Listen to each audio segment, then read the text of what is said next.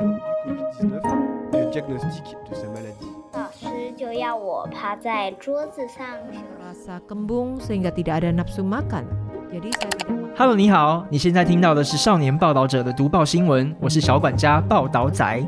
少年报道者是独立媒体报道者制作的儿少新闻平台，在这里有很多大朋友、小朋友会把世界上重要的事说给你听，除了中文，还有多种语言哦。请把耳朵打开，让报道仔为你服务，一起来收听好新闻。 Narito na ang ating hinihintay na kwento. Palaisipan ng India, isang mundo na may isang bilyong pang air conditioner, mas komportable ba o mas mainit? Ang Hulyo nitong taon na 2023 ay ang naging pinakamainit na tag-araw sa kasaysayan ng obserbasyon ng meteorolohiko ng tao. Bilang karagdagan sa matinding heatwave sa North America, nakaranas din ang mga bansa sa Asia ng makasaysayang mataas na temperatura. Halimbawa, ang India na nalampasan lang ang China upang maging pinakamataong bansa sa mundo. Ito rin ay nakaranas ng tuloy-tuloy na mga alo ng init mula noong Abril pa na may matinding temperatura na lumampas sa 45 degrees Celsius sa loob ng ilang magkakasunod na araw. Inaasahan na sa mainit na tag-araw bawat taon, maaaring dumagsa ang komportable at malamig na air conditioning units. Sa 1.4 bilyong tao sa India, wala pang 20% ang nag-install ng air conditioning sa kanilang mga tahanan. Dahil dito, ang India ay nakaranas ng mga taon ng heat waves. At ito ay maaaring maging pinakapotensyal na merkado para sa mga air conditioning appliances sa mundo. At ano naman ang maaaring mangyari sa Earth na biglang nagdagdagan ng isang bilyong air conditioning units? Isang heatwave ng hindi karaniwang taas na temperatura ang nakita sa buong mundo ngayong taon. Halimbawa sa Phoenix, Arizona, isang pangunahing lungsod ng semiconductor sa Estados Unidos, ang temperatura doon ay lumampas sa 43.3 degrees Celsius sa loob ng 31 magkakasunod na araw noong Hulyo. Sa kabilang panig ng mundo, ang Asya ay nakaranas ng kakaibang heatwave mula ng April. Ang Timog Silangang Asia at Vietnam ay may naobserbahang mataas na temperatura na 44.1 degrees Celsius. At ang Thailand ay naktakda rin ng bagong record na 45.4 degrees Celsius.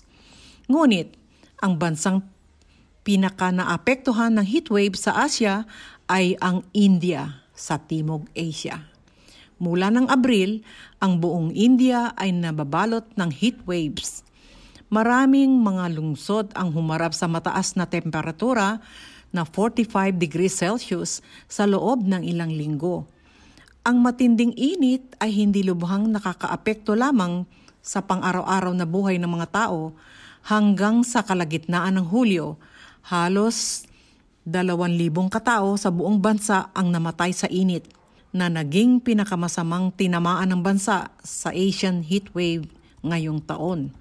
Mula sa Marso hanggang Mayo ng bawat taon ay ang mainit na panahon ng subkontinente ng India na kilala rin bilang subkontinente ng Timog Asya na tumutukoy sa malaking lupain na hugis peninsula sa timog ng Himalayas na siyang patimog na extension ng kontinente ng Asia. Sa panahong ito, ang hilagang hemisphere at ang tagal ng sikat ng araw ay tumataas at ang temperatura ay tumataas din. Ngunit ang Indian Ocean ay sumasailalim din sa monsoon transition. Sa makatuwid, ang India at Pakistan sa Timog Asya ay madaling kapitan ng mga heat wave sa panahong ito ng taon dahil sa tag-init at tagtuyo. Sa pangkalahatan, ang tuyo at mainit na panahon ng India ay kadalasang naging tag-ulan sa Hunyo at nagsimula ng lumamig.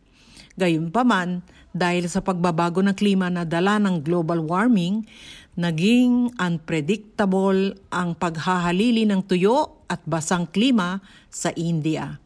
At hindi na sapat ang pag-ulan kaya mas mapanganib at nakakatakot din.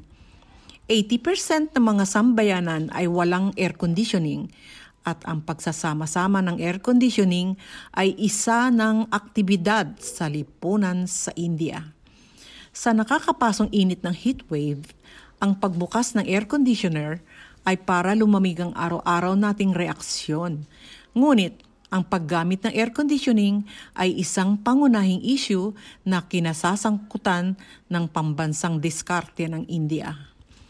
Isang reporter na lumaki sa India, si Tasir. Ang tunay na pangalan niya ay Aatish Tasir. Minsan ay nagpaliwanag sa isang column sa Wall Street Journal ang kultura ng air conditioning sa lipunang Indian. Kamakailan ay nasa Mumbai, India ang isang kaibigan kong Amerikano kung saan ang mainit sa kalakhang China, maraming lokal na Chinese ang nag-iimbita sa kanya at nalaman niya na may nagsabi, sabay-sabay nating pasabugin ang aircon. Akala ng kaibigang Amerikano na ito ay nakakatawa dahil hindi niya naintindihan na ang pananatili ng komportable sa isang silid na naka-air condition ay isang uri ng panlipunang aktibidad. Ngunit sa India, ang pag-ihip ng air conditioning ay hindi pangkaraniwang karanasan para sa publiko. Ngunit ang pag-on ng air conditioning ay isang paraan upang masiyahan ang buhay. Sa katunayan, ang rate ng paggamit ng air conditioning ay palaging itinuturing na isa sa mga tagapagpahiwatig ng pangbansang kabuhayan at ekonomiya. Hindi naman kasi mura ang presyo ng aircon at ito rin ang electrical appliance na may pinakamaraming kuryenteng nakukonsumo at pinakamahal ang mga gamit sa bahay. Sa makatuwid, ang mga kinakailangan para sa pagpapasikat ng air conditioning ay una na ang supply ng enerhiya ng bansa ay dapat sapat at matatag. At ikalawa na ang pambansang kondisyon ng ekonomiya ay nakakatuon sa ilang mga kondisyon at dapat magkaroon ng antas ng pagkonsumo sa itaas ng isang pangkaraniwang buhay. Labindalawang percent lang ang mga sambahayan sa India ang naka-air condition.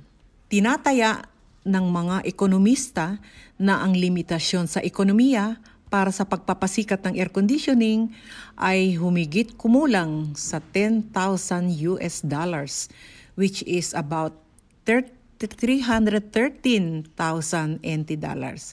Sa taunang kita ng sambahayan, hanggang lumampas ang bansa sa threshold na 10,000 US dollars, tataas ng malaki ang pangangailangan sa merkado para sa mga air conditioning appliances.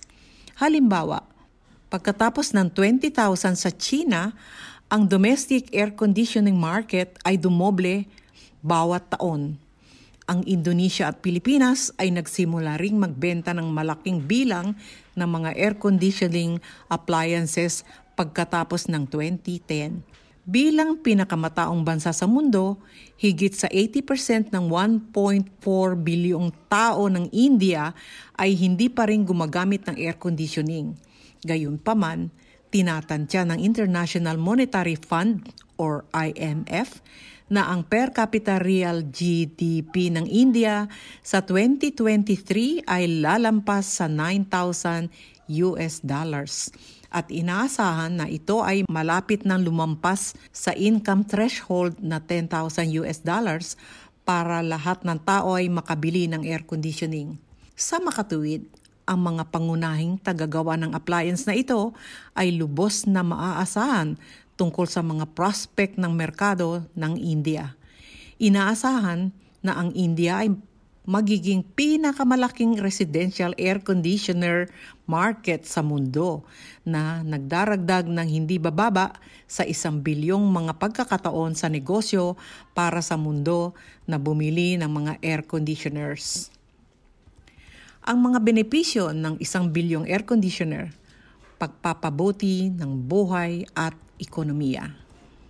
Ang merkado ng air conditioning ng India ay walang ibang limitasyong potensyal at puno ng malalaking pagkakataon sa negosyo.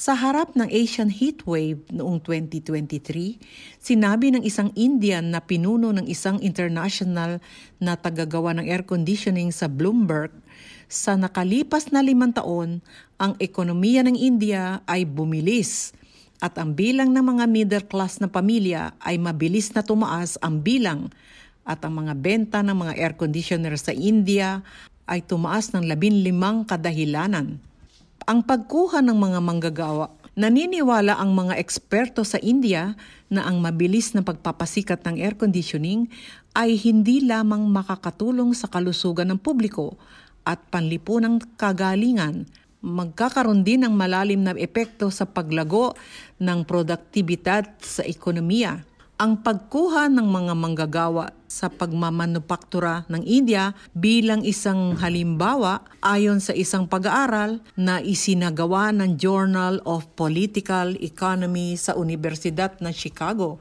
Pagkatapos pag-aralan ng isang malaking halaga ng data ng industriya, nalaman na sa panahon ng tag-araw kapag ang temperatura ay 1 degree na mas mataas kaysa sa makasaysayang average para sa parehong panahon. India industrial productivity ay bababa ng 3%. Kung susuriin nating mabuti ang pagganap ng industriya sa panahon ng mga heatwave, kumpara sa mga pabrika na bukas na gumagamit ng air conditioning, ang mga pabrika na walang air conditioning ay makakaranas ng 2 hanggang 8% na pagbaba sa produksyon. Tinukoy ng pag-aaral at obserbasyon na ang mga epekto sa lugar ng trabaho ng mataas na temperatura sa katawan ng tao ay kinabibilangan ng kahirapan sa pag-concentrate, pagbababa sa pag-iisip at aktibidad, madaling pagkapagod, pagkamayumutin at pagkabigo. Kabilang sa mga ito ang mas sopistikadong mga industriya ay kailangang gumamit ng utak mas malaki ang pagbaba ng produktibo sa panahon ng heatwave. Sa makatuwid, kung ang kapaligiran sa pagtatrabaho ay maaaring mapanatili ang isang komportableng temperatura, ay isa ring napakahalagang kadahilanan sa background para sa pagbabago ng ekonomiya ng bansa at pag-upgrade ng industriya. Bilang karagdagan, ang wastong pag-on ng air conditioner ay maaari ring magsulong ng kalidad ng pagtulog at mapabilis ang paghinga at pag-aayos ng utak. Ito ay lalong mahalaga para sa pagbuo ng mga grupo ng mag-aaral para sa mga matatanda at malalang pasyente na may sakit na may mahinang sirkulasyon ng katawan. Maaari din itong mabawasan ang mga atake sa cardiovascular disease at pagbabanta sa buhay ng isang tao. Nag-aalala tungkol sa isang bilyong air conditioner, nagdadala ng mga krisis sa enerhiya at kapaligiran. Bagamat ang pagpapasikat ng air conditioning ay may hindi mapapalitang kaginhawaan at mga benepisyo, maaari rin itong magdulot ng hindi na mapananauli na pinsala sa pandaigdigang kapaligiran. Kahit na ang mga nagpapalamig na ginamit sa modernong teknolohiya ng air conditioning ay lubos na napabuti, ang mga ito ay medyo malakas pa rin ang mga effect ng greenhouse gas. Kung walang sapat na map kung walang sapat na pangangasiwa sa patakaran at kamalayan sa pangangalaga sa kapaligiran, sa pagpapasikat ng mga air conditioner, ang pagdaragdag ng isang bilyong air conditioner ay talagang magpapabilis sa presyon ng global warming. Dagdag pa ito, ang air conditioning ay isa pa ring kagamitan sa sambayanan sa sambahayan na nakakakonsumo ng mataas na enerhiya na magdodoble sa konsumo ng kuryente sa kabuhayan ng mga tao sa tag-araw na nagiging sanhi ng mahigpit na supply ng kuryente sa bansa. Kung isa sa alang-alang ang Estados Unidos sa panahon ng peak season, ang pagkonsumo ng kuryente sa tag-araw, tinatayang isang katlo ng konsumo ng kuryente ng bansa ay para sa air conditioning. Gayunpaman, sa India, kung saan ang penetration rate ng air conditioning ay mas mababa sa 20%, ang supply ng kuryente sa tag-araw ay medyo masikip na. Kaya ang hinaharap ng universal na paggamit ng air conditioning ay magdudulot ng krisis sa enerhiya. Ito rin ang naging isang pambansang sakit ng ulo para sa gobyerno ng India. Kung hindi tayo magsisikap na mapabuti ang kahusayan sa kapaligiran ng mga air conditioner, tinatayang sa 2030 ang demand ng kuryente para sa mga air conditioner sa India ay magiging 30 beses na mas mataas kaysa noong 2010, sabi ni Tahir. Dahil ang mga heat wave ng India ay kadalasang nangyayari sa mainit na panahon kung saan ang bansa ay tuyo at walang ulan. Ang hydropower generation ay kulang na sa panahong ito. Kaya naman, upang matugunan ng pagtaas ng konsumo ng kuryente para sa kabuhayan ng mga tao na nangangailangan ng air conditioning, magpapalawak lamang ang India ng paggamit ng mga hydropower plant na mababa ang gastos at matipid sa enerhiya at mabilis na pagbuo ng thermal power generation. Ngunit, madaragdagan ba nito ang mataas na polusyon sa hangin ng India o pagdodoble sa kabuoang carbon emissions nila? Ito rin ang mga krisis na maaaring idulot ng buong sambayanan na gumagamit ng air conditioning.